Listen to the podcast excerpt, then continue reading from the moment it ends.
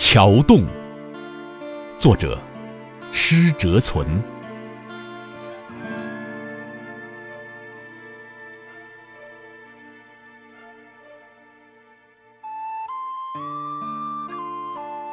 小小的乌篷船，穿过了秋晨的薄雾，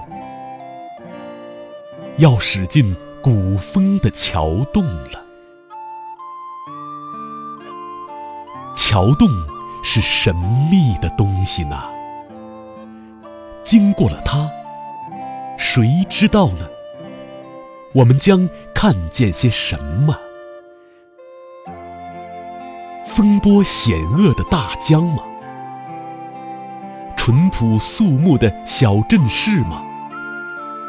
还是美丽而荒芜的平原？我们看见嫣红的屋柏子了，我们看见白雪的芦花了，我们看见绿玉的翠鸟了。感谢天，我们的旅程是在同样平静的水道中，但是。当我们还在微笑的时候，